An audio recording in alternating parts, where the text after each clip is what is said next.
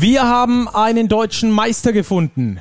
Und damit erstmal ein sportliches Willkommen hier bei Postgame Powered by Big. Alba Berlin ist deutscher Meister 2021 und da gehen natürlich auch von Postgame, von unserem Podcast hier herzliche Glückwünsche raus nach Berlin. Das Ganze werden wir natürlich für euch beleuchten und natürlich an meiner Seite wie immer Robert. Grüß dich, Robert. Servus, Stacki. Robert, wir sprechen heute zuerst über das Finale beziehungsweise die Finalserie über Alba Berlin, über den FC Bayern Basketball haben wir ja auch schon zu Genüge getan hier in dem Podcast, wollen das Ganze aber nochmal ein bisschen aufarbeiten. Und ähm, dann schlussendlich sprechen wir auch noch über die Kadernominierung der DBB-Herren für das vorolympische Qualifikationsturnier. Da gab es ja den ein oder anderen ähm, Shitstorm, auf den wir natürlich auch eingehen werden im weiteren Verlauf dieser Sendung. Aber ich würde sagen, wir starten mit First Things First. Robert, Finale Deutsche Meisterschaft. Alba Berlin hat es 3-1 gewonnen in der Serie. Ähm, und wir hatten ja letzte Woche in unserem Pod hier noch Dennis Wucherer, der hat uns äh, ja interessante Sachen erzählt und auch an seinen Aussagen wollen wir uns so ein bisschen entlanghangeln. Aber mal ganz allgemein gefragt, Robert, wieso ist Alba Berlin deutscher Meister geworden und der FC Bayern nicht? ja, ich habe den Eindruck, die Berliner haben sich einfach einen Zacken besser durch die Serie manövriert, als es die Bayern getan haben. Ihre Rotation war grundsätzlich ein bis zwei Spieler tiefer in allen Spielen. Also als die Bayern mit acht oder neun Spielern gespielt haben, hat Berlin mit zehn oder elf gespielt. Jetzt in Spiel vier hat Andrea Trinchieri die Rotation ja quasi nochmal zusammengekürzt. Da war Robin Amaze quasi auch raus. Es waren dann letztlich wirklich nur noch acht Spieler, die da durchrotiert haben.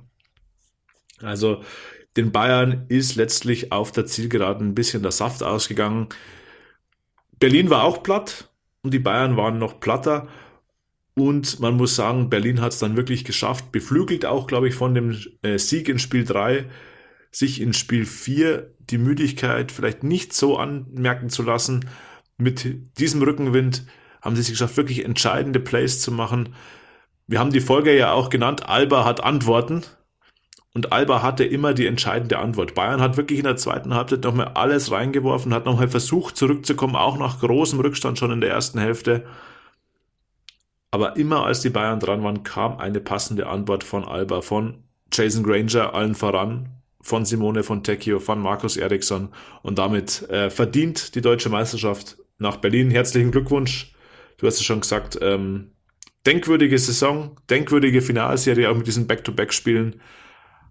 Wir haben einen Meister. Schön, dass alles gut und rund durchgelaufen ist. Dass wir keine schweren Verletzten gesehen haben, das glaube ich ist auch ein Punkt, den wir noch thematisieren müssen. Alles in allem war Alba in der Finalserie über die vier Spieler die bessere Mannschaft.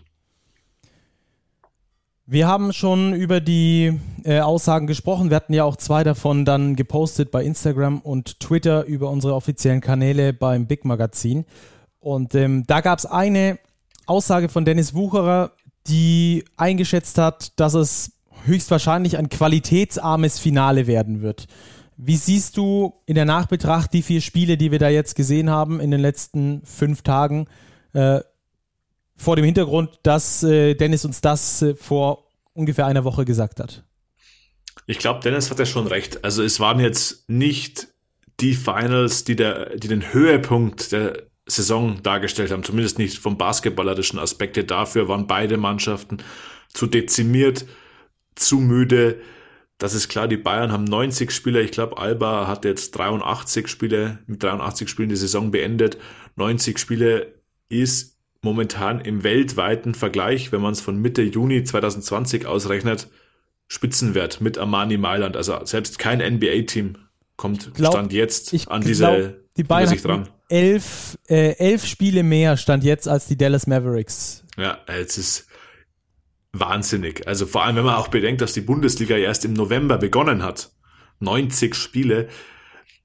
Soll überhaupt keine Entschuldigung sein. Auch die 83 Spiele, die Alba runtergerissen hat, die mussten ja auch im Dezember noch eine Corona-Pause einlegen. Eine Zwangspause quasi. Also da hat's ja den Dezember auch nochmal richtig spielplantechnisch eng zusammengeschoben. Also was beide Mannschaften geleistet haben, wirklich aller Ehren wert. Zum Thema qualitätsarm, wie angesprochen ist, ich fand, es war jetzt nicht das allerhöchste Niveau, aber es war fast besser als erwartet. Also vor allem jetzt in Spiel 4, was da beide Mannschaften in der zweiten Halbzeit nochmal aufs Parkett gebracht haben, das habe ich ehrlich gesagt nicht für möglich gehalten. Die erste Halbzeit war wirklich schwach von beiden Seiten. Also viele Airballs, viele Fehler. Man hat einfach gemerkt, die Beine sind schwer, da kommt wenig. Aber dann nochmal in der zweiten Halbzeit, in den zweiten 20 Minuten, sowas rauszuhauen, wirklich mit vollstem Einsatz auf beiden Seiten, das verdient wirklich ganz, ganz großen Respekt. Und die Bayern waren ja auf einen Punkt dran. Also es, wir waren nicht weit weg von Spiel 5, aber wie gesagt, die Antworten von Alba waren letztlich besser und daher auch verdiente Titel in vier Spielen. Ja, und die Spiele waren ja auch immer super, super eng, äh, auch wenn die Endergebnisse äh, dann mit zwölf Punkten und mit zehn Punkten dann zweimal doch äh, bisschen weiter auseinander lagen in Spiel 2 und äh, Spiel 3, waren die Ergebnisse immer so eng, dass es wirklich immer hochspannende Spiele waren. Auch äh, jetzt Spiel 4 heute war ja ein absoluter Nailbiter bis zum Schluss bis es dann da in der Endphase nochmal ein bisschen eskaliert ist. Darauf wollen wir gar nicht intensiver eingehen.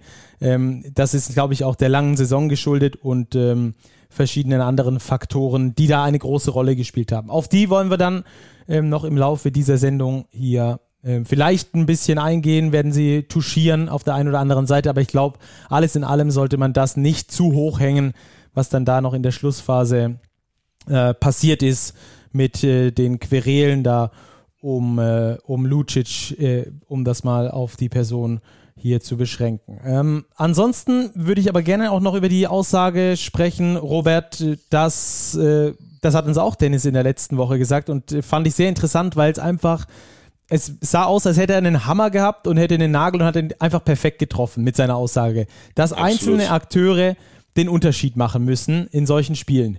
Und ähm, das hat er, also Spiel 1, Loh, Spiel 2, Lucic, Spiel 3 lassen wir vielleicht so ein bisschen außen vor und Spiel 4 Granger, der dann am Schluss ja auch ähm, ähm, äh, der Topscorer war dieser Partie und richtig krass abgeliefert hat. Ähm, das hat irgendwie Dennis richtig vorhergesehen. Finde ich zumindest. Sehe ich auch so. Und es war, glaube ich, fast zu, das heißt zu befürchten, dass es so kommen wird wenn beide Mannschaften eben nicht mehr 100% Sprit im Tank haben, dann kommt es auf die Einzelleistungen an. Und es war eben in Spiel 1 Maudolo, wenn man jetzt im Nachgang auf die Statistiken schaut, denkt man sich, ja, elf Punkte, aber er macht halt, ich glaube, neun waren es in den letzten einer Minute 20. Das hat das Spiel entschieden. In Spiel 2 ist es Lucic, der sein BBL Career High, glaube ich, aufstellt und die Bayern eben zurück in die Serie bringt. Ja gut, und Jason Granger jetzt in Spiel 4, es wirkte ja, als wäre als wär er der einzige Spieler auf dem Parkett, der nicht müde wäre. Also der hat wirklich Dinge gemacht und auch verteidigt. Er hat ja wirklich herausragend gut auch verteidigt. Also an beiden Enden des Feldes. Er hat nicht nur 29 Punkte gemacht, sondern er hat wirklich herausragend gut verteidigt. Er hat sein Team angeführt. Er ist ein richtiger Leader. Verdient dann auch den Finals MVP Award bekommen. Also das waren wirklich die, die Spieler, die der Serie ihren Stempel aufgedrückt haben, wie es Dennis vorhergesagt hat. Und daher sehe ich es auch unterm Strich wirklich verdient, dass Jason Granger für Alba die Finals MVP-Trophäe bekommen hat. Spricht natürlich auch für ihn, dass er in diesem Spiel, in Spiel 4, das ja so wichtig war zu gewinnen, um die Meisterschaft dann am Schluss äh, klar zu machen, dass er da seinen Career High in der BWL von 29 Punkten auflegt. Also das ist äh, das ist so eine Statistik, die spricht dann einfach für mich äh, für einen absoluten Killer, der in den entscheidenden Momenten dann halt auch die entscheidenden Aktionen macht und äh, im wichtigsten Spiel der Saison, zumindest in der BBL, dann sein A-Game abrufen kann und das sogar noch nach 83 äh, Spielen, die er davor schon, oder 83,9 Spielen, die er davor dann schon ähm, bestritten hat. Also da großes Lob und äh, deswegen natürlich auch verdient Finals MVP. Und ich finde, dass Jason Granger eigentlich für den Weg von Alba auch steht, ja. Also, wenn wir schauen, wo Granger davor gespielt hat, bei Basconia, bei Anadolu Efes, bei Unicaja Malaga, das sind allesamt Top-Adressen in äh, Europa. Dann hat er sich ja am Knie verletzt, hatte ja einen Kreuzbandriss und Alba hat ihm die Chance gegeben, wieder einzusteigen. Deswegen konnten sie ihn, glaube ich, auch überhaupt nur nach Berlin lotsen. Ähm, und äh, er hat dort wieder reingefunden in seine Leistung, um dann am Ende der Saison zu explodieren, zu seiner alten Form zurückzufinden, wie er auch schon ansonsten auf europäischem Top-Level performt hat. Und das spricht auch wieder für die Alba Berlin-Saison, auch sich dann underrated Player vielleicht zu holen, vielleicht auch ein Risiko einzugehen mit der ein oder anderen Verpflichtung und zu sagen, wir probieren das einfach mal mit ihm.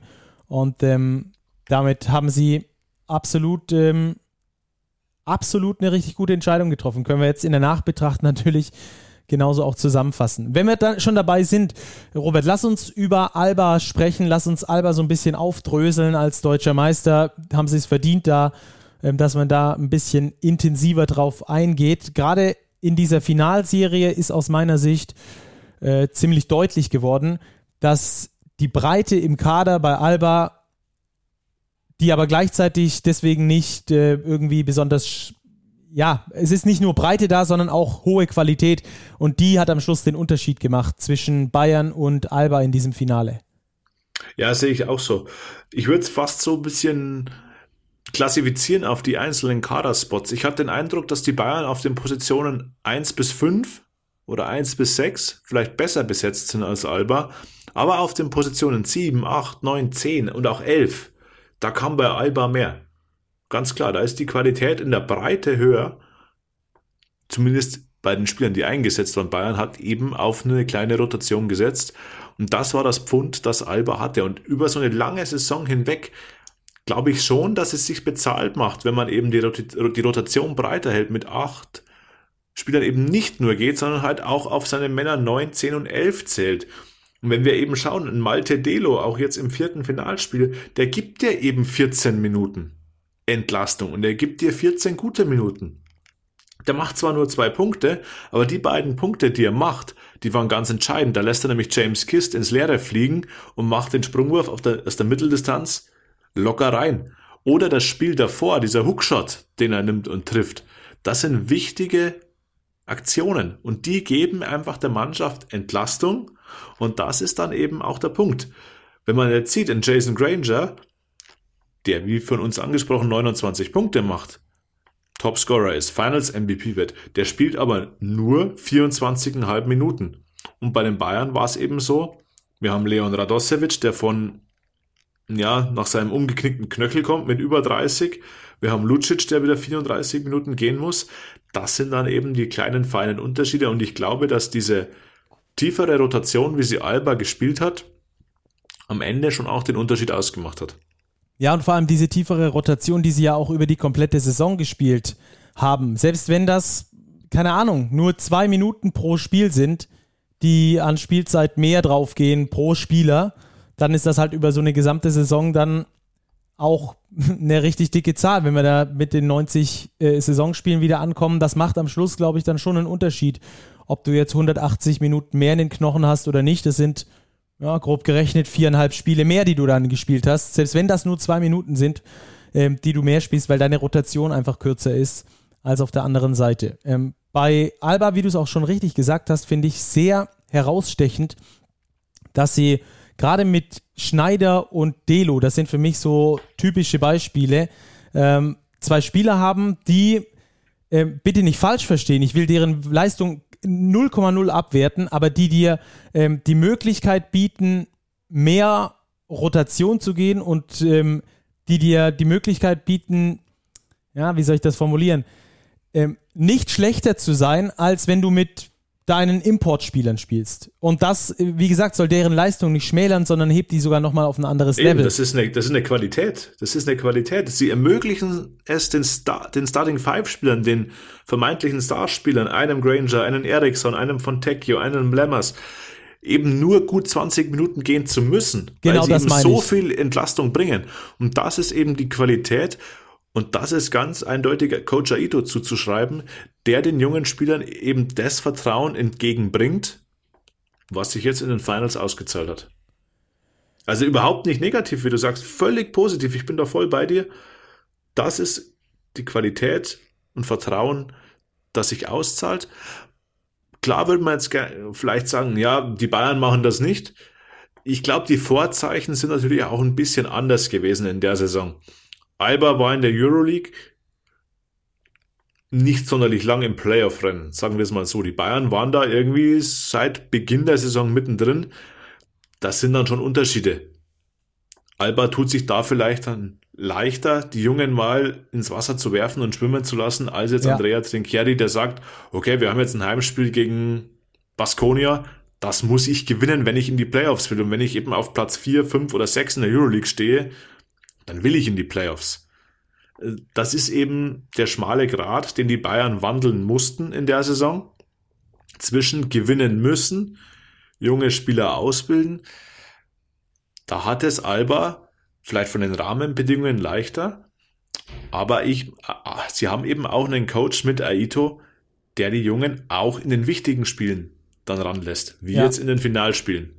Ja, das Dieses ist, Vertrauen ist großartig. Das ist, glaube ich, auch der Preis, den die Bayern jetzt zahlen müssen, quasi, für die herausragende Euroleague-Saison. Aber lass uns da gleich nochmal äh, intensiver auf die Bayern ein, äh, eingehen. Ich möchte da auch nochmal detaillierter in den Kader reingucken. Ja. Ähm, aber vielleicht nochmal äh, zu Alba. Ich habe da noch zwei äh, Ansatzpunkte. Was glaubst du, inwieweit das wichtig ist, dass Aito da jetzt schon ähm, so lange ist bei den, bei den Albatrossen? Gerade ähm, im Hinblick auf die Jugendarbeit, die halt jetzt so richtig ihre Früchte trägt. Also die Alba-Jugend ist schon immer gut, da kommen schon immer gute Spieler raus. Aber jetzt gerade ist das natürlich auch nochmal, ähm, gerade durch diese Finalserie, wo die jungen Deutschen eben auch so viele guten, so einen großen, so einen guten Impact hatten auf das Spiel, ist das natürlich nochmal hervorgestochen. Also was glaubst du, ähm, Aito ist ja als Entwickler gekommen und ähm, wenn er da länger ist als ein, zwei Jahre, dann entwickelt sich da halt auch was. So sehe ich das zumindest. Ja, sehe ich ganz genauso. Also ganz, ganz großer Verdienst von Aito auf die Jugend zu setzen. Alba macht das eben schon seit vielen Jahren sehr gut. Ich erinnere mich da gern an das Gespräch, das ich mit Muki Mutapcic geführt habe für das aktuelle Big Magazin, der mir das erklärt hat. Muki war ja oder ist immer noch großer Jugendförderer. Er hat ja zu seiner Zeit bei Alba letztlich die ganze Nationalmannschaft da ausgebildet, also die Generation Marco Pesic, Nino Garris und so weiter. Und der meinte auch, um die Früchte erfolgreicher Jugendarbeit ernten zu können, da brauchst du Jahre und nicht nur zwei, drei, vier Jahre, das dauert länger.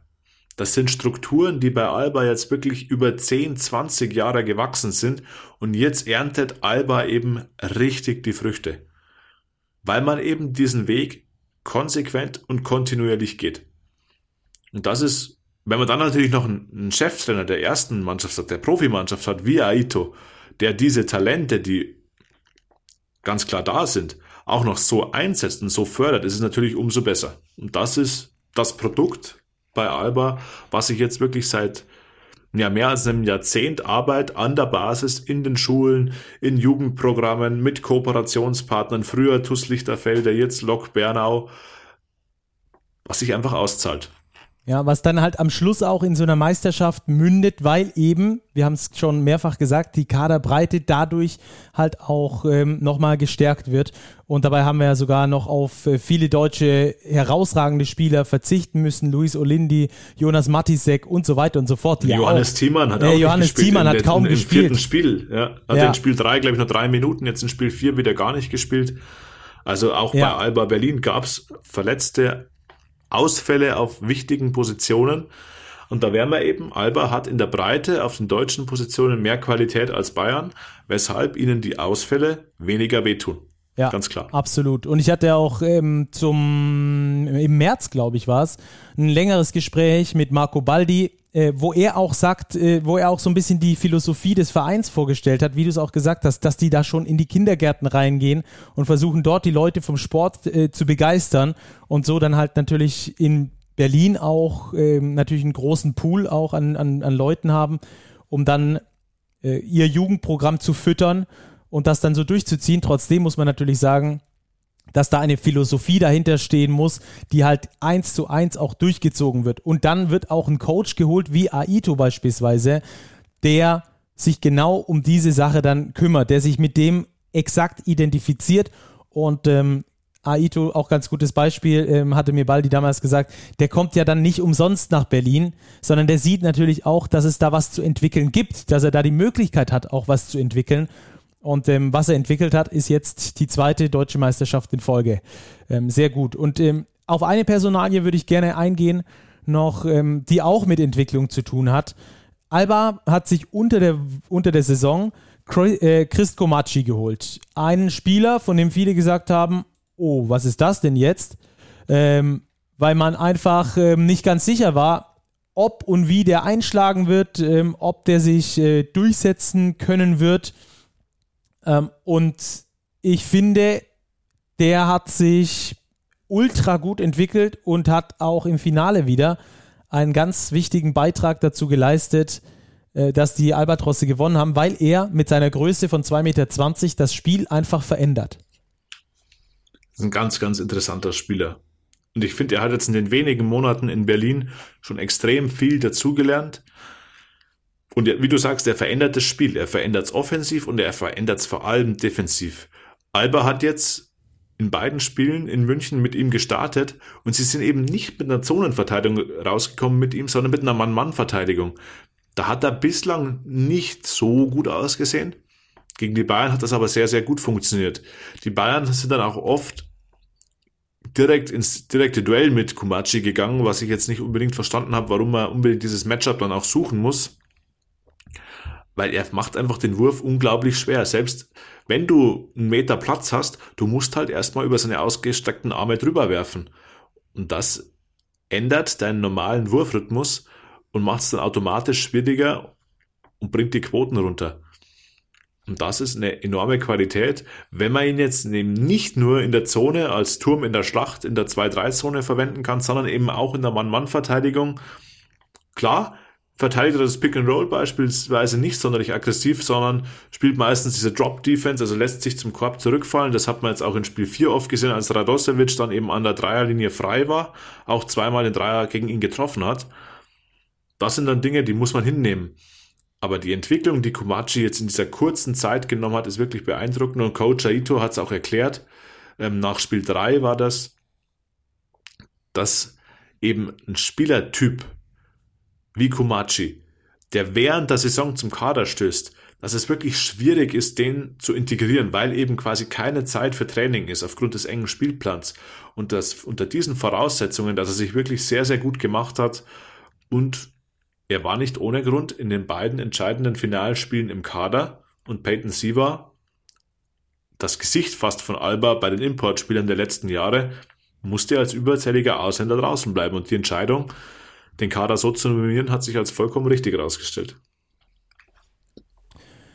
Ja, also Chris Komachi hat das Spiel verändert, äh, hat auch seinen äh, Teil dazu beigetragen, dass Alba das Ding am Schluss gewonnen hat, die Finalserie gewonnen hat. Und ähm, bei Komachi äh, habe ich mal eine interessante Statistik gelesen. Es war irgendwann zwischendrin, ähm, zwischen den Finalspielen, aber da ähm, kam, ähm, wenn ich mich richtig erinnere, äh, eine Statistik zum Tragen, in der äh, rauskam, dass wenn sein Gegenspieler wirft und äh, Komachi quasi der Verteidiger ist, dass der, Gegenspiel dass der Gegenspieler dann nur 16% der Würfe trifft. Vielleicht ist die Quote dann nochmal ein bisschen hochgegangen, aber selbst äh, eine Quote von 20% des Gegenspielers wäre schon ähm, komplett ähm, utopisch und, und super, super gut. So, so viel also zu Alba Berlin die verdient deutsche Meister geworden sind. Und jetzt ähm, kommen wir nochmal zu den Bayern, wollen auch über die sprechen, die meiner Meinung nach eine herausragend gute Saison gespielt haben. Mit der Meisterschaft wäre es die perfekte Saison oder die fast perfekte Saison gewesen. So ist es halt jetzt ähm, trotzdem eine herausragend gute Saison gewesen, die wir da von den Bayern gesehen haben. Und ich fand das sehr cool, dass auch ähm, Manager Marco Pesic sich dann auf Twitter nochmal geäußert hat, da die Glückwünsche nach Berlin geschickt hat und hat geschrieben, ich bin sehr stolz, ein Teil dieser großartigen Gruppe von Menschen zu sein, die diese besondere schwierige Situation mit so viel Mut, Leidenschaft und Hingabe gemeistert haben. Und ähm, das können wir, glaube ich, genauso unterschreiben. Ja, auf jeden Fall. Also bei den Bayern überwiegt natürlich aktuell die Enttäuschung. Ist, glaube ich, normal, menschlich, wenn man ein Finale verliert. Wenn man aber auf die gesamte Saison blickt, muss man schon sagen, Hut ab, was da geleistet wurde. Euroleague, Viertelfinale, Spiel 5, ein Wurf am Final Four vorbei quasi. den Pokalsieg geholt, ins BBL-Finale eingezogen und das mit einer Mannschaft. Daniele Bayesi hat direkt nach den Finals jetzt nochmal erklärt, mit einer Mannschaft, für die er zu Saisonbeginn 2020-21 wirklich sehr, sehr kritisch beäugt wurde, weil es hieß, oh, pff, Reynolds, ja, der war irgendwo Ersatzspieler, Baldwin kam bei Olympiakos nicht zum Zug. Ja, puh, dann holt man diesen Schischko, der in der Saison davor in der Bubble quasi keine Rolle mehr, keine Rolle gespielt hat. Dazu eben Baldwin als jüngster Backcourt überhaupt. Wie soll das klappen? Es hat sehr, sehr gut geklappt. Die Teamchemie, das wird von allen Seiten betont, war eben scheinbar herausragend gut und die Bayern haben eine tolle Saison gespielt. Sie können wirklich zufrieden sein. Im Finale war Alba besser. Das ist im Sport so. Aber in der Nachbetrachtung, glaube ich, wird man erhobenen Hauptes rausgehen können und wirklich sagen können, ja, wir haben eine gute Saison gespielt. Und wenn man das zurückblickt, würde ich das auch sofort unterschreiben. Ja, denke ich auch. Also da dürfen wir wirklich auch gratulieren zur Vizemeisterschaft, auch wenn man das natürlich in München und bei den Bayern äh, speziell nicht so gerne hört mit diesem Vize davor. Äh, da ist natürlich immer der Anspruch, deutscher Meister zu werden. Ähm, trotzdem können sie da, glaube ich, stolz sein auf die Saison, die sie gespielt haben. Daher nochmal der Glückwunsch zur zweitbesten Mannschaft in äh, Deutschland. Äh, Jetzt haben die Bayern, wir haben das schon mehrfach angesprochen, mit einer sehr kleinen Rotation gespielt. Die Belastung war durch die 90 Spiele sehr hoch. Die Bayern kommen über Intensität. Ähm, das macht für mich so ein bisschen den Eindruck oder, oder eine Kritik, die man äußern könnte. Man muss ja natürlich auch immer ein bisschen kritisch auf die Sache gucken. Man kann nicht nur sagen, ja, super gemacht, Bayern, ihr seid Zweiter geworden. Die Ansprüche in München sind andere, das weiß jeder. Ähm, können wir sagen, dass da vielleicht in der Kaderplanung es nicht ganz perfekt gelaufen ist, weil, weil der Kader einfach zu klein war am Ende für diese hohe Belastung? Ich würde nicht sagen, dass der Kader zu klein war. Ich würde eher sagen, er war nicht perfekt ausgewogen. Zu klein war er sicher nicht. Also es gab ja ähm, auf den Ausländerpositionen genug Möglichkeit zu rotieren. Also jetzt standen neun Ausländer unter Vertrag. Flacadori hat in den letzten Monaten quasi keine Rolle mehr gespielt. Weiler Bepp hat sich verletzt, so dass er die Saison quasi nicht mehr eingreifen konnte und ein Ausländer musste noch zusätzlich raus. Also auf den Ausländerpositionen war, glaube ich, genug da. Wenn, dann muss man über die deutschen genau, Positionen sprechen. Da hätte ich jetzt auch äh, ja. eingehakt. Da ist halt mal der Punkt, die Bayern haben vor der Saison mit Maudolo und Danilo Bartel einen potenziellen, potenziellen Starting Point Guard und einen potenziellen Starting Power Forward verloren. Punkt. Bei Bartel war es die, der Reiz aus dem Ausland, vielleicht auch das Finanzielle bei Fenerbahce. Bei Maudolo war es die neue Herausforderung, die Heimatstadt und so weiter, die ganzen Rahmenbedingungen. Und Fakt ist, wenn du zwei solche Spieler dieser Qualität verlierst, kannst du sie wenn man sich den Markt an deutschen Spielern anschaut, nicht gleichwertig ersetzen. Mit also viel also Geld. Wüsste, mit viel Geld und selbst mit viel Geld würde ich es bezweifeln, weil du die Kaliber eines Vogtmann, eines Pleis nicht bekommst aktuell. Das sieht man jetzt auch. Vogtmann hat bei Jessica Moskau wieder verlängert. Daher glaube ich, haben sich die Bayern mehr auf die Ausländerspots konzentriert was wirklich bei der Spielerauswahl offenbar sehr, sehr gut gelungen ist. Dass es dann in der BBL natürlich Probleme gibt, war ein bisschen zu erwarten, dass sich diese Probleme natürlich verschärft haben, wenn dir ein Nihat Cedovic mit deutschem Pass auf einmal drei Monate wegbricht. Das ist klar. Oder wenn ein Paul Zipser 79 oder 80 Saisonspiele machen muss, weil es einfach zu wenig Alternativen gibt das ist dann das Problem gewesen und ich glaube, dass die Bayern das schon erkannt haben und eventuell für die neue Saison auf den deutschen Spots dann auch nachbessern werden. Ja, ich finde ich find die ähm, fehlende Balance oder die nicht ganz ausgeglichene Balance finde ich eigentlich einen guten Punkt, ähm, den, du, den du ansprichst. Auch auf den, auf den ausländischen, auf den Importpositionen. Ähm, da haben sie durchaus, glaube ich, ein paar Stils gemacht mit, mit Spielern, wo man sagt, wo man vor der Saison gesagt hätte, was der, was du doch schon angesprochen hast, wie soll der funktionieren? Aber ähm, auf, den, auf den deutschen Positionen. Da war eben die Breite, die ich meinte, ähm, auch mit dem zu kleinen Kader dann für die BBL, ähm, die war dann da auf jeden Fall nicht gegeben. Das müssen wir auf jeden Fall so sagen. Und deswegen war natürlich dann die Belastung für einzelne Spieler natürlich extrem, äh, extrem hoch.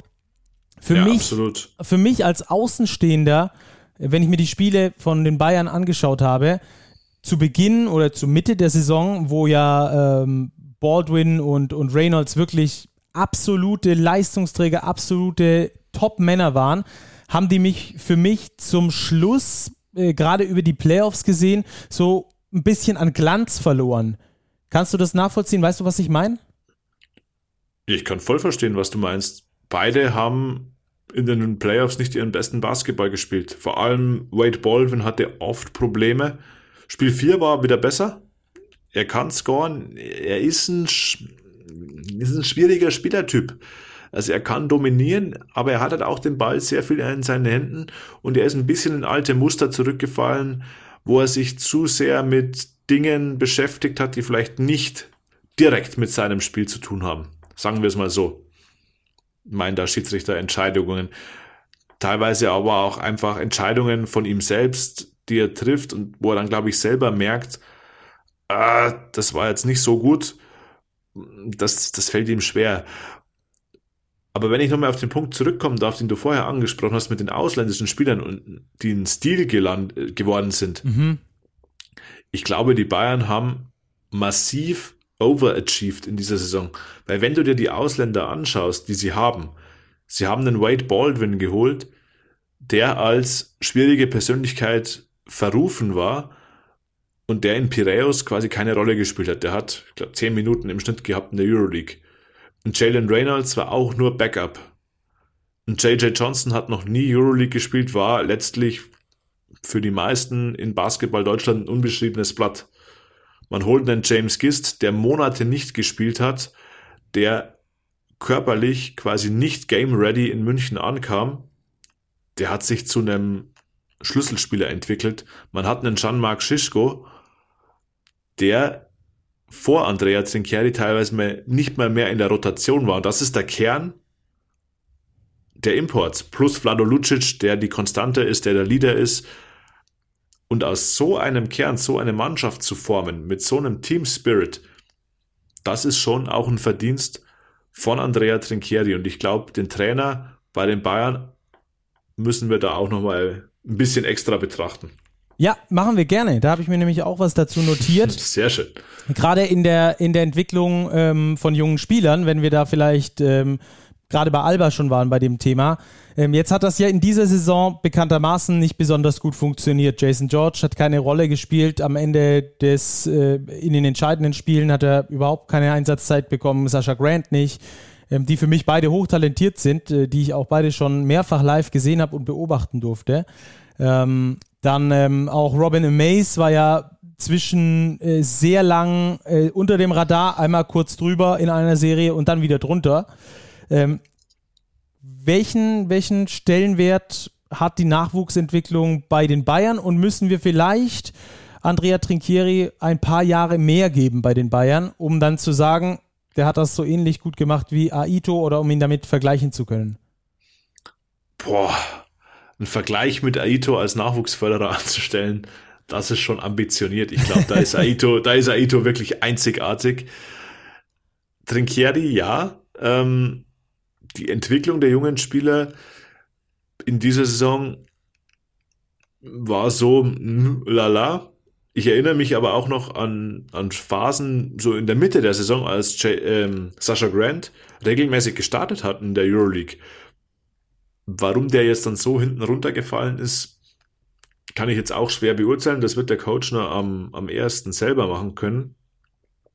Ich glaube einfach, dass der Spagat beim FC Bayern unglaublich schwer ist zwischen ich muss Spiele gewinnen, am besten viele, ich soll junge Spieler einbauen und ich habe dazu kein Training. Und das war in der Saison eben ganz extrem, weil es gab letztlich, ich glaube, es gab keine Woche, wo mal kein Spiel war. Und das erschwert das Ganze natürlich nochmal, wenn du immer den Druck im Nacken hast, gewinnen zu müssen. Und das ist, glaube ich, schwer. Und wenn du sagst, man müsste Trinkieri nach zwei, drei Jahren messen, könnte ich mir vorstellen, dass das eher de, der richtige Ansatz wäre. Was man so hört, wird Andrea Trinchieri in München seinen Vertrag verlängern. Ich gehe mal davon aus, dass es deutlich länger als ein Jahr sein wird, also Minimum für zwei weitere Jahre. Und dann wird man sehen, was macht er aus der Mannschaft. Ja, Daniele Bayesi hat es halt nach dem Spiel gesagt, er meint, mit einem anderen Trainer oder es gäbe keinen Trainer in Europa, der mit dieser Mannschaft so eine Saison gespielt hätte. Er hat sogar die Worte in den Mund genommen. Mit einem anderen Trainer als Trinchieri gewinnt diese Mannschaft auf europäischem Level keine drei Spiele oder maximal drei Spiele. Also Trinchieri hat da schon viel rausgeholt.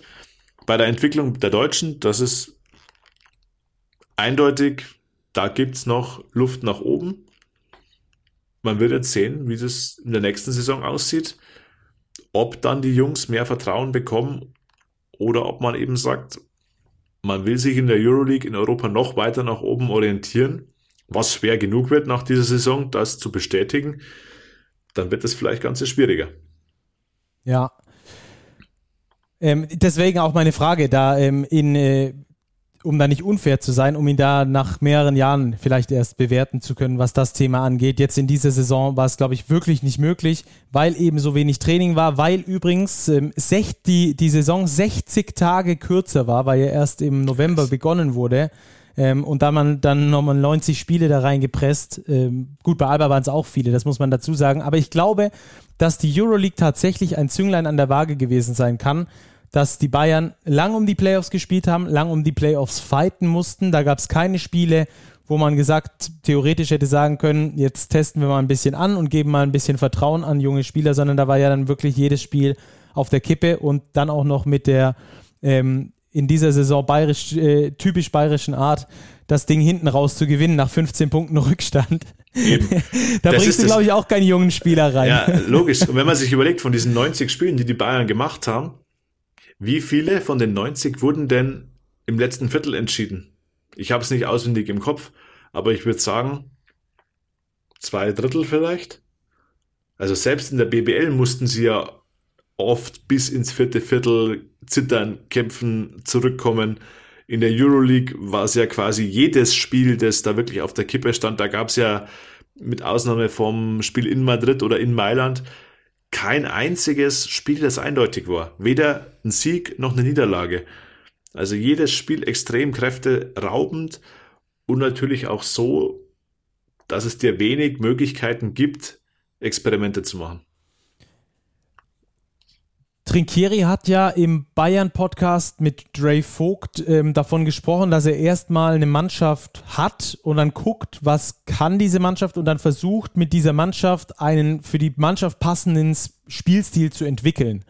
Also, dass er da jetzt äh, nicht irgendeinen festen Spielstil im Kopf hat, äh, sondern der wird über die Saison entwickelt. Jetzt, hatten, jetzt haben die Bayern die, diesen Spielstil zu, entwickelt, über defensive Intensität zu kommen, weil sie da ähm, gerade mit der Verpflichtung von Gist nochmal einen großen Schritt nach vorne gemacht haben, ähm, aber auch ansonsten hauptsächlich defensiv orientiert über eine dicke Intensität gekommen sind. Glaubst du, dass das vielleicht auch ein ausschlaggebender Punkt war jetzt für das verlorene Finale, weil eben diese äh, Art und Weise des Spielens nochmal mehr Kraft kostet, wie die, die Alba gespielt hat? Ich glaube, die Frage haben wir ja schon oft diskutiert. Es wirkt immer so. Ich weiß nicht, ob es tatsächlich mehr Kraft kostet. Auf mich persönlich wirkt es auch so, dass es eben für die Bayern extrem schwer ist, in der Defense da immer an die 100% rankommen zu müssen. Und vorne sind sie eben sehr auf ihre individuelle Klasse fokussiert gewesen. Das ist übrigens auch ein Punkt, glaube ich, der in den Finals nicht so gut geklappt hat. Die Offensive aus den Post-Up-Situationen zum Beispiel. Lucic aufposten, Reynolds aufposten, jetzt in Spiel 4 auch mal JJ Johnson aufposten. Das ging dann besser aus diesen individuellen Fähigkeiten haben sie zu wenig Kapital schlagen können in der Finalserie. Es war die Identität, quasi so diese Underdog-Rolle, dieses, diesen Fighting Spirit zu bringen, zurückzukommen. Ich glaube, das war auch bei der Qualität im Kader nötig, weil die spielerische Qualität nicht dem entspricht, was die Bayern letztlich abgesprochen, äh, erreicht haben. So würde ich es mal formulieren. Also ich finde, sie waren vom ersten Blick her auf die Spielerqualität her schwächer als das Ergebnis, das am Ende rauskam. Und da ist natürlich diese Defense der Schlüssel gewesen. Jetzt wird es natürlich der Punkt sein, die Offense weiterzuentwickeln. Muss man sich mit mehr Shooting auf den großen Positionen auseinandersetzen? Brauche ich vielleicht wirklich einen Power Forward oder auch einen Center, der mal hinter die Dreierlinie gehen kann? Typus Luke Sigma oder Ben Lammers, der eben auch mal aus der weiten Mitteldistanzenwurf versenken kann. Das sind jetzt alles Fragen dann, die sich in der Offseason stellen werden. Ja, äh, und wenn du schon das Personal ansprichst, finde ich sehr gut. Dann sind wir nämlich an dem Punkt, wo ich gerne hin wollte. Ähm, übrigens nochmal äh, zu Baldwin habe ich ähm, mir eine Statistik vorhin schon rausgesucht, die ich ähm, jetzt äh, noch äh, be, be, beleuchten möchte gerne. In den Playoffs ist er nämlich nur plus minus 0,1 Punkte gegangen. Über die Hauptrunde war das plus minus bei ihm im Schnitt bei 7,2. Natürlich ähm, ist diese Statistik jetzt nicht äh, super stichhaltig, aber sie zeigt zumindest, glaube ich, in die richtige Richtung bei der Entwicklung, die wir da auch so ein bisschen, das, was ich gemeint habe, den Glanz verloren habe, dieses Gefühl, ähm, was wir da oder was ich da hatte. Ähm, aber eine ganz andere Personalie, ähm, wenn du gerade schon das Shooting ansprichst, ist Paul Zipser. Der äh, hat den Bayern über die komplette Saison richtig gutes Shooting gegeben, hat eine ultra gute Rolle gespielt ähm, hat, glaube ich, so, ich würde fast sagen, seine beste Saison bisher in seiner Karriere gespielt bei den Bayern. Hat mir wirklich unglaublich gut gefallen, was der gemacht hat, ähm, weil er eben alles kann. Aufposten, Dreier werfen, Zug zum Korb, die Dinger auch mal reindanken hat man auch ähm, jetzt in dieser Saison, fand ich, noch intensiver gesehen. Das hat richtig Bock gemacht, Paul Zipser zuzugucken. Und ähm, jetzt kann der einfach in, im Finale, in der Finalserie nicht spielen, ähm, weil da ein Blutgerinnsel im Gehirn festgestellt wurde bei ihm, musste da operiert werden. Ganz, ganz, ganz tragische Sache. Also gute Besserung von der Stelle wirklich. Wir hoffen, dass äh, Paul Zipser irgendwie wieder auf die Beine kommt und dass es ihm ähm, in sehr naher Zukunft wieder gut geht. Ähm, aber vielleicht gucken wir trotzdem auf seine Rolle äh, bei den Bayern und ähm, die Rolle, die den Bayern damit auch gefehlt hat im Finale. Ich fand, Paul Zipser hat den Bayern mega gefehlt, weil ihnen einfach eine weitere Dimension in ihrem Spiel gefehlt hat. Ja, sehe ich genauso. Paul Zipser war wahrscheinlich mit Nils Giffey zusammen der beste deutsche Spieler in der BBL in dieser Saison. Wie du gesagt hast, er hat seine beste Saison in Europa meiner Ansicht nach gespielt.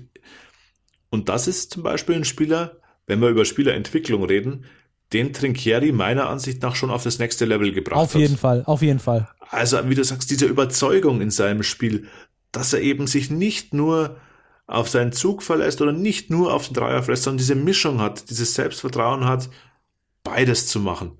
Das Gespür für das Spiel, Selbstvertrauen, sich die Würfe zu nehmen, Selbstvertrauen aber eben auch entschlossen zum Korb zu ziehen, das hat den Bayern ganz klar gefehlt. Und diese Nachricht ähm, am Mittwochabend, ich glaube, die hat die Finals jetzt auch so ein bisschen überschattet. Man hat es heute gesehen, Trinchieri hat auf der Pressekonferenz ein Paul Zipser Trikot getragen. Die Ersatzspieler hatten alle Paul Zipser Trikots an. Auch bei der Siegerehrung gab es nochmal Applaus von beiden Mannschaften. Da sieht man, dass der Sport da tatsächlich nur nebensächlich ist und wie du gesagt hast, äh, man muss wirklich hoffen, ähm, dass das alles gut wird. Beste Genesungswünsche an Paul Zipser. Ähm, ja, das sind, sind Situationen, wo man wirklich sprachlos ist. Ja, und, und das, finde ich, muss man auf jeden Fall und definitiv auch dann nochmal äh, für die Gründe mit aufführen, dass eine Mannschaft dann nicht bei 100 Prozent ist, wenn einer aus ihrem eigenen Kreise ähm, sowas Schlimmes erleidet, dann muss man, ähm, dann, dann muss man da wirklich auch ja die Nachsicht haben, dass eine Mannschaft dann da vielleicht nicht in der Lage ist, 100% äh, abzuliefern. Nach 90 Spielen sowieso. Das ist der, ich sag mal, der, der Fitness-Teil, der körperliche Teil. Aber ich glaube, der mentale Teil, ähm, den, da, da können wir auch aus, aus externer Sicht gar nicht drauf gucken, was das mit so einer Mannschaft macht, mit einem, einem Freund, mit einem Mitspieler, mit dem du da eine komplette Saison unterwegs bist. Die haben mehr Zeit mit ihren Mitspielern verbracht als mit ihren Liebsten, mit ihren Frauen, äh, mit ihren Kindern. Ähm, und wenn du dann da so eine Nachricht reinbekommst vor den Finals, ähm, dann, dann macht das auch was mit dir mentalerweise und äh, ich glaube, das soll keine Ausrede sein oder sonst irgendwas, sondern das ist einfach eine ganz, ganz ehrliche Geschichte, dass man dann da nicht 100% geben kann. Das nee, ist, das geht, geht nicht spurlos an der Mannschaft vorbei. Nee, also auch niemals. An, das ist, ja, also wie gesagt, also ich, ich denke, wir sind als Außenstehende schon betroffen. Und wenn du dann als, als Mitspieler das direkt mitbekommst, äh, ja, also, ja, kann man nicht mehr dazu sagen. Ähm, ja, jetzt ist es relativ schwer. schwer, schwer wieder die Kurve zu kratzen. Genau, genau. Äh, da sieht man, wir, wir reden über die über schöne Nebensachen wie den Sport, aber es gibt einfach im Leben einfach wichtigere Dinge. Das kriegt man eben massiv vor Augen geführt in dieser Woche gleich zweimal, wenn man auch an an die Fußball-Europameisterschaft denkt mit äh, Christian Eriksen bei den Dänen, Paul Zipser jetzt. Ähm, wie gesagt, Sport ist für uns alle eine wunderbare Sache, eine wunderbare Nebensache, ein tolles Hobby, eine tolle Freizeitbeschäftigung, Unterhaltung, wie man auch will, aber es ist eben auch nur Sport. Ähm, ja, lass uns noch eine weitere Personalie ähm, bei den Bayern dann nochmal besprechen, äh, Robert. Äh, Nick Weiler-Bepp, eine lange, gute Saison gespielt, The Volvo, immer seine Leistung abgerufen. Ähm, wie sehr hat der vielleicht auch als ähm, Rotationsspieler in der Import, ähm, in der Importspielerriege gefehlt, dass da so ein sicherer Hafen mit dabei war? Auf ja, den Guard-Positionen. Massiv gefehlt. Auch bei ihm muss man sagen, was der für eine Saison gespielt hat. Das erste Mal auf europäischem Level überhaupt gespielt und dann direkt einer der wichtigsten Spieler in so einer Mannschaft. Der hat gefehlt, vor allem defensiv die Bayern auf den ersten Blick hätte man zu Beginn der Saison gedacht, ah, auf den Guard-Positionen sind sie tief besetzt. Und dann bricht dir einmal Jedovic weg, dann bricht dir Weiler Bepp weg, dann spielt Flakadori keine Rolle mehr und am Ende bleibst du irgendwie übrig mit ja, drei, vier Guards und das war's dann. Also vor allem defensiv hat Nick Weiler Bepp massiv gefehlt. Aber wie gesagt, Verletzungen passieren, gehören dazu. Bei ihm weiß ich nicht, ob tatsächlich die Verletzung auch ein bisschen mit der Belastung zusammenhing. Er war ja damals schon angeschlagen, hat dann pausiert, kam dann zurück und dann kam diese Verletzung eben im Spiel, ich glaube es war gegen Mailand. Ja, extrem bitter für ihn, weil er wirklich eine tolle Saison gespielt hat. Umso schöner, dass er noch Vertrag hat in München, dass wir in die nächsten äh, die nächsten Monate, die nächsten, zumindest die nächste Saison auf jeden Fall wieder sehen werden. Denn das ist ein Spieler, der meiner Ansicht nach extrem viel Potenzial hat, also noch gar nicht ausgeschöpft hat. Ja. Ähm, dann lass uns noch als letztes unter dieses Finale ähm, nochmal zwei Fragen beantworten. Die Back-to-Back-Geschichte hatten wir im Vorhinein sehr kritisch gesehen, vor allem in Bezug auf Verletzungen. Ähm, wie würdest du sie in der Nachbetracht bewerten? Hm, ja, das ist schwierig. Ich glaube, in der Nachbetrachtung würde es die BBL nicht nochmal so machen. Da bin ich mir relativ sicher. Also diese Back-to-Back-Sache jetzt mit wirklich vier Spielen in, ich weiß gar nicht, wie viele Tagen waren es jetzt. Wann haben wir angefangen? Mittwoch, Donnerstag, Samstag, Sonntag. Ja. Also es ist ja keine Woche. Nach so einer Saison. Fünf Tage, vier Spiele. Ja, es ist irre. Ähm, klar, die Rahmenbedingungen waren jetzt so, dass es sein hat müssen, wenn man bei Best of Five bleiben wollte, wozu man sich ja entschieden hat, wozu sich auch die Clubs entschieden haben. Man weiß jetzt natürlich nicht, ähm, wofür Bayern und Alba gestimmt hatten, wenn das zu einer Abstimmung kam. Aber jetzt im Nachgang, glaube ich, kann man wirklich froh sein, dass die Saison als Ganzes gut durchgelaufen ist. Das war ja zu Beginn wirklich ein ganz, ganz großes Fragezeichen. Wie wird das finanziell für die Clubs? Wie wird das vom Spielplan? Wie wird das vom Reisen? Wie wird das von den Verletzungen? Wir haben eine Saison durchgebracht, wir haben den Pokalsieger, wir haben den deutschen Meister, wir haben den Modus nach normale Playoffs gespielt, wir hatten jetzt wieder Zuschauer in den Hallen. Also im Großen und Ganzen kann man wirklich in dieser Corona-Saison zufrieden sein. Man wird seine Lehren daraus ziehen, da bin ich mir relativ sicher. Man wird diese Back-to-Back-Spiele hoffentlich nicht mehr brauchen in Zukunft. Aber ich glaube, für die ganze Sportart Basketball in Deutschland war es wichtig, dass die Saison so gut zu Ende geht. Und das ist das Wichtigste. Ja. Und da geht auch nochmal ein ganz großes Dankeschön raus an die Easy Credit BBL, äh, dass das alles so funktioniert hat, dass wir da alle Spiele gesehen haben, dass da so viel gespielt werden konnte. Wirklich, das war auch eine tolle Abwechslung, muss man ganz ehrlich sagen, in dieser tristen Corona-Zeit, dass man da immer viel Basketball gucken konnte. Da also ein großes Lob und großes Dankeschön und natürlich auch an die Vereine, die da riesengroßen Anteil daran hatten, dass äh, das alles so durchgelaufen ist. Und Robert, was haben wir hier schwarz gemalt? Was passiert, wenn in den Playoffs äh, eine Mannschaft äh, mit dem Corona-Fall Eben, auftaucht? eben. Und ähm, alles äh, das ist nicht eingetreten. Wir haben einen sportlich erspielten deutschen Meister, äh, der Alba Berlin heißt. Und dazu nochmal Glückwunsch. Und ähm, das war eine ganz, ganz, ganz tolle Saison, die wir dort sehen durften, die uns, wie gesagt, in tristen Corona-Zeiten einfach äh, auch ein bisschen Unterhaltung geliefert hat. Hat großen Ja, Spaß sowohl- gemacht. Ja, sowohl im nationalen als auch im internationalen Wettbewerb. Das muss man auch nochmal Ja. betonen. Die beiden Teams, die jetzt in der BBL im Finale waren, auch international in der Euroleague wirklich tolle Auftritte. Also ich glaube, in Summe war es für den deutschen Vereinsbasketball ein Schritt nach vorne in dieser Saison. Auch, dass perspektivisch beide dauerhaft in der Euroleague gesetzt sein werden. Also wirklich ein Schritt nach vorne. Tolle Entwicklung. So, dann würde ich sagen, machen wir erstmal einen Strich drunter unter das Finale. Vielleicht machen wir noch irgendwann eine Folge, wie wir lustig sind, äh, Robert, wo wir einfach nochmal die komplette Saison zusammenfassen, vielleicht nochmal ein bisschen drüber quatschen, was unsere Highlights waren. Vielleicht kommt da ja auch von unseren Hörern über die sozialen Kanäle nochmal was, was eure Highlights waren. Können wir da ja vielleicht nochmal ein bisschen drüber sprechen. Gerne immer Inputs Genau. liefern. Schickt gerne was durch. Wir sind auf den sozialen Kanälen auf jeden Fall immer verfügbar. Gerne über unsere privaten Accounts oder auch den vom Big Magazin. Robert, Strich drunter, Finale. Und äh, was jetzt als nächstes ansteht im Basketball, ist ja dann das vorolympische Qualifikationsturnier in Split in Kroatien. Womit wir beim nächsten Thema wären. Für den Supercup, der ja davor stattfindet, hat Nationaltrainer Hendrik Rödel folgenden Kader nominiert. Den lese ich einfach mal vor und danach gehen wir da vielleicht mal ein bisschen, ja, so ein bisschen detaillierter drauf ein. Zumindest mal auf eine Personalie, über die wir definitiv sprechen müssen. Also Danilo Bartel ist dabei, Robin Benzing, Isaac Bonga, Nils Giffey, Philipp Herkenhoff, Justus Hollatz, Leon Kratzer, Maodolo, Andreas Obst, Yoshiko Saibu, Dennis Schröder, Johannes Thiemann, Johannes Vogtmann, Moritz Wagner, Lukas Wank und Jan-Niklas Wimberg. Also das, das offizielle, ähm, der offizielle Kader für diesen Supercup erstmal.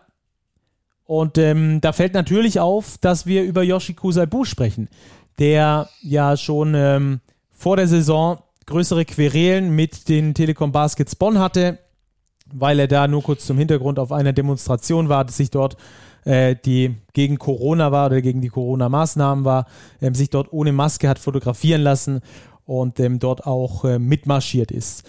So, das er mal hat so sich auch auf, auf Social Media, er hat ja auch einige stark Videos. positioniert. Er hat sich da stark positioniert. Das muss man schon auch noch ergänzend sagen. Genau, genau. Also das soweit zum Hintergrund. Mit Bonn lief das dann ja nicht mehr. Die haben ihn dann dort äh, gekündigt. Dann gab es dann längeren Rechtsstreit und schlussendlich ist er dann bei Champagne Basket Rennes gelandet. In Frankreich hat er eine ordentliche Saison gespielt, wenn man nur mal nach den ähm, oberflächlichen Statistiken ähm, da gehen. So viel also mal äh, dazu. Und ähm, jetzt habe ich mich gefragt, warum? Also, Das habe ich mich auch gefragt. also das war wirklich für mich so, wow, really? Also das, also zum einen gesellschaftlich, ja, die Nationalmannschaft, die deutsche Nationalmannschaft steht für bestimmte gesellschaftliche Werte, die ich finde, die er nicht vertreten hat. Von daher finde ich es schon mal sehr, sehr schwierig, ihn da ähm, allein aus diesem Gesichtspunkt zu nominieren. Das war eigentlich so meine erstmal mein, mein erster Moment, dass ich das ähm, nicht glauben konnte. So ging dir wahrscheinlich auch so, oder? Absolut. Vor allem das Ganze so kommentarlos. Also ohne eine Stellungnahme, ohne eine Erklärung, eine vermeintliche Distanzierung. Wie wenn nie was gewesen wäre. Ja, ja. Ich, es gab ja auch auf Twitter einen, eine Frage nach irgendwie, ich glaube, Franz Wagner und wieso der nicht dabei sei und so weiter und was das eigentlich mit Yoshiko Saibu solle. Und der DBB antwortet da einfach nur und geht einfach überhaupt nicht auf das Thema Saibu ein und sagt nur, ja, der Spieler ist verletzt, der hat abgesagt. Äh, ja. Also das muss den Verantwortlichen beim DBB doch klar gewesen sein, dass es da Gegenwind geben wird. Ja. Massiven Gegenwind. Also alles andere ich, könnte ich nicht nachvollziehen. Ja. Und ähm, also, wie gesagt, gesellschaftlich habe ich das schon nicht verstanden, aber sportlich habe ich es auch nicht verstanden, muss ich ganz ehrlich sagen. Darauf werden wir gleich nochmal ein bisschen intensiver eingehen. Du hast da so ein paar Zahlen dir zurechtgelegt.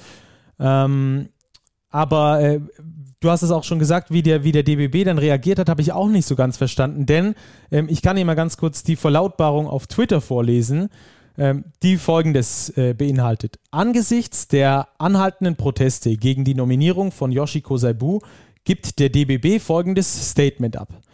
Mit Yoshiko Saibu ist vereinbart, dass mit ihm intensive Gespräche geführt werden, sobald er am kommenden Mittwoch zur Mannschaft stößt. Dann wird er sich auch äußern. Yoshiko ist kein, ist kein Corona-Leugner, das hat er bereits vor Monaten in der BIC klargestellt. Es ist bereits vorab mit ihm gesprochen worden und es ist klar, dass Yoshiko zu 100 Prozent zu den Werten der Nationalmannschaft steht. So, Robert, jetzt sag mir mal, was du davon, was, was du darüber denkst. Ja, auf dieses Statement am kommenden Mittwoch bin ich dann erstmal gespannt. Weil ich habe ich habe es auch auf Twitter, glaube ich, mal kommentiert. Ich glaube nicht, dass Yoshiko Saibu seine Meinung ändern wird.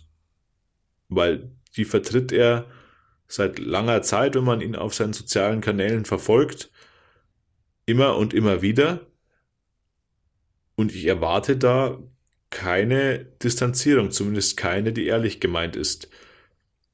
Und die hätte ja auch, die hätte ja auch schon lang kommen können. Eben, die hätte auch schon also, lang kommen können. Warum also, nicht, wenn, wenn der Shitstorm losbricht, warum nicht äh, diese, diese Verlautbarung oder diese, diese Entschuldigung, Erklärung, was auch immer, dann liefern, wenn der Shitstorm losbricht und nicht erst, ja, wir, wir werden dann mit ihm reden. Ja, vor allem, was wollen sie ihm sagen? Ja, und, und ich gehe äh, davon aus, dass der DBB mit seinen Spielern äh, spricht, intensive ja, also, Gespräche führt. Das ist für mich, ho, okay. Also, äh, ich find, Also unter find, diesen Voraussetzungen ist es meiner Ansicht nach einfach ein No-Go, diese Nominierung so zu machen. Ja, Punkt. ja, ganz genau. Und dann habe ich mich natürlich auch noch gefragt, ähm, was was, was, was hat der Bundestrainer davon, diesen Spieler zu nominieren? Erstens sollte er, oder ich weiß nicht, ob er damit gerechnet hat, aber ich glaube, damit war zu rechnen, dass genau dieser Sturm der Entrüstung losbricht. Und zweitens die sportliche Komponente, die wir gleich noch behandeln werden, dass das auch sportlich nicht wirklich Sinn macht, ihn mitzunehmen. Aber ähm, hat, hat sich Henrik Rödel gedacht, jetzt ist eh egal, ich bin jetzt eh bald nicht mehr Bundestrainer, ich mache, was ich will? Oder, oder, oder, also verstehst ein bisschen, was ich meine? Ich kann es mir nicht erklären. Ich, ich, kann, ich habe keinerlei Erklärung für diese Nominierung. Also, wir werden gleich aufs Sportliche kommen. Da kann man bestimmt diskutieren. Meiner Ansicht nach gäbe es einige Alternativen zu Yoshi Saibu. Und aus dem gesellschaftlichen Aspekt heraus, da sind wir uns, glaube ich, alle einig, ja. ähm, war es ein klassisches Eigentor.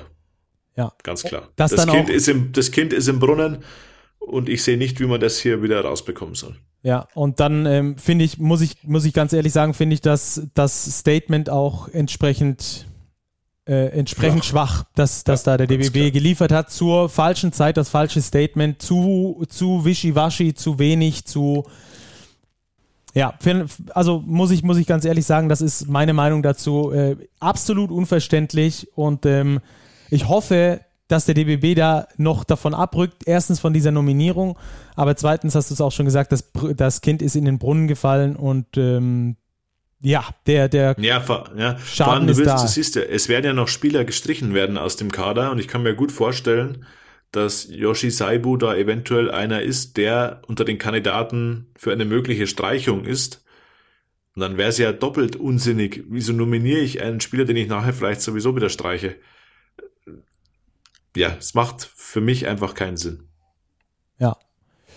Ähm, ja, das also mal zur gesellschaftspolitischen äh, Ausprägung, will ich es mal nennen, äh, dieser, dieser Nominierung. Ähm, Hintergrund natürlich auch, dass bei dieser Demonstration dort, ähm, wo er war, dann natürlich nicht nur, ähm, wie soll ich sagen, nette Menschen unterwegs gewesen sind, sondern natürlich auch dokumentierterweise Nazis und mit solchen Leuten geht man nicht demonstrieren, egal was da kommt oder gegen was äh, man ist. Das ist ein absolutes No-Go, das an der Stelle also auch nochmal ganz klar und ganz hart formuliert. Und jetzt der sportliche Teil der ganzen Geschichte.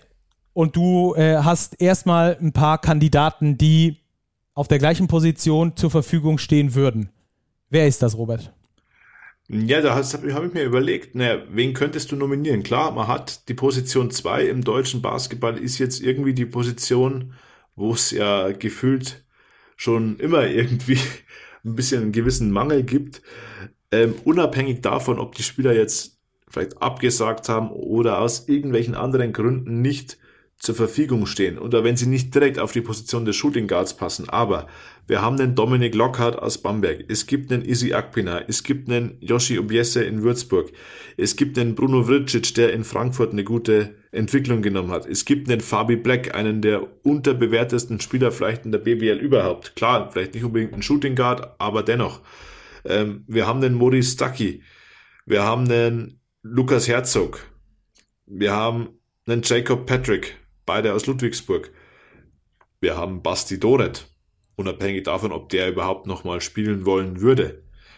Also all das sind Namen, Malte Delo beispielsweise, der jetzt eine tolle Finalserie gespielt hat, die man da alternativ einfach in den Ring werfen könnte, die aber da eben nicht berücksichtigt wurden.